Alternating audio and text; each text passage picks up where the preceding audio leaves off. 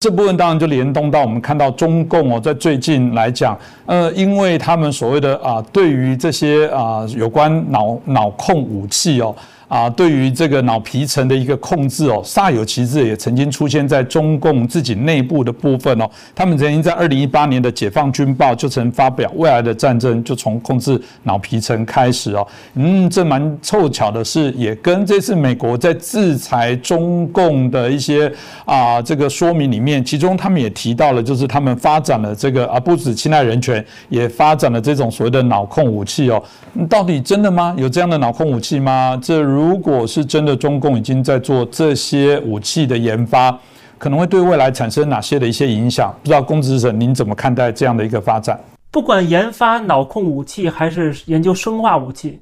这都是有实力的国家都会考虑的事情。呃，即使你不去主动的攻击别人，至少也要了解这个别人是如何攻击你的啊，如何防御敌人的攻击。所以说，每个国家都要呃研究这些课题。问题在于什么呢？就是这些国家的战略是否具有攻击性，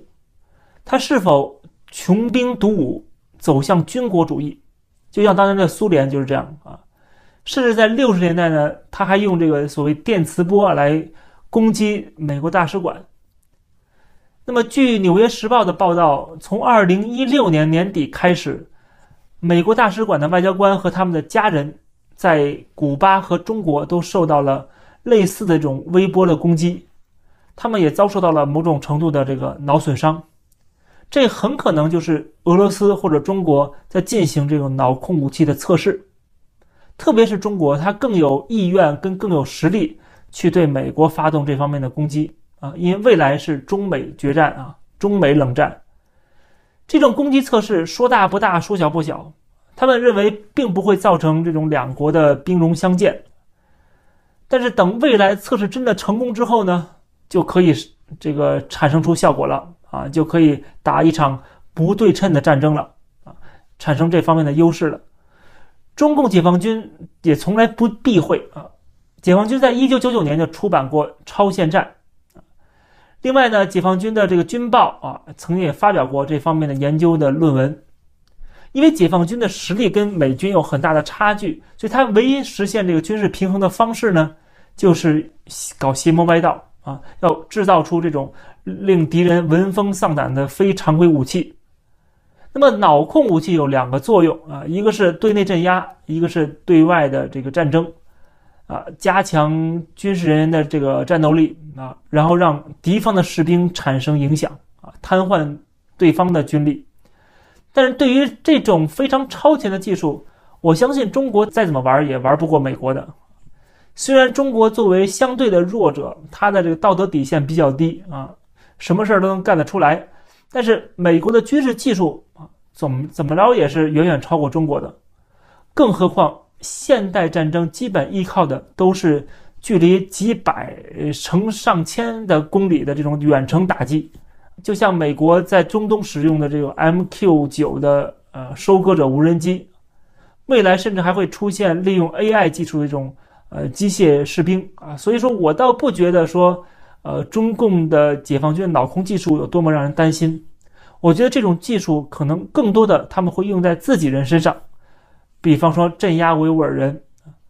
当然这在外界看来呢就是侵犯人权了啊，就不得不要制裁了。我甚至觉得，比起研发这种脑控武器或生化武器，更值得我们关注的是大规模的杀伤性武器，特别是核武库啊。中国现在有这种消息啊传出来，就是不停的在扩大核武器、核武库的规模，这才是我们担心的啊。因为像美国、英国、法国这些民主国家，他们拥有核武器，那不是很可怕的事儿，但是在一个独裁国家一个人说了算的时候啊，他们还拥有核武器的话，那就失去了呃制衡，失去了这种啊可预测性，那么就会把这个世界带到了一个非常危险的境地。这就为什么西方国家在极力的阻止朝鲜跟伊朗这样的国家拥有核武器，因为他们是不负责任的啊，他们可是随意可以丢的啊，特别是呃当某一个人下这个命令的话。这跟公平不公平没有关系的，这不是说我能有你不能有的问题，而是这些负责任大国，他要对全人类的安危来负责。我觉得现在全球最危险的就是中国，他已经拥有了核投放能力，还在研究各种各样的生化武器，呃，他要变得越来越集权，暗中资助那些呃跟他一样的专制的独裁国家来发展这个核武器。我觉得这迟早要给全世界带来毁灭性的灾难。那怎么做才能够既让共产党失去他的独裁权利，同时又保证他在临死之前不会做出一些疯狂的举动啊？比如说跟敌人同归于尽啊？这可能是全世界现在所有的情报机构都要绞尽脑汁去想的事儿。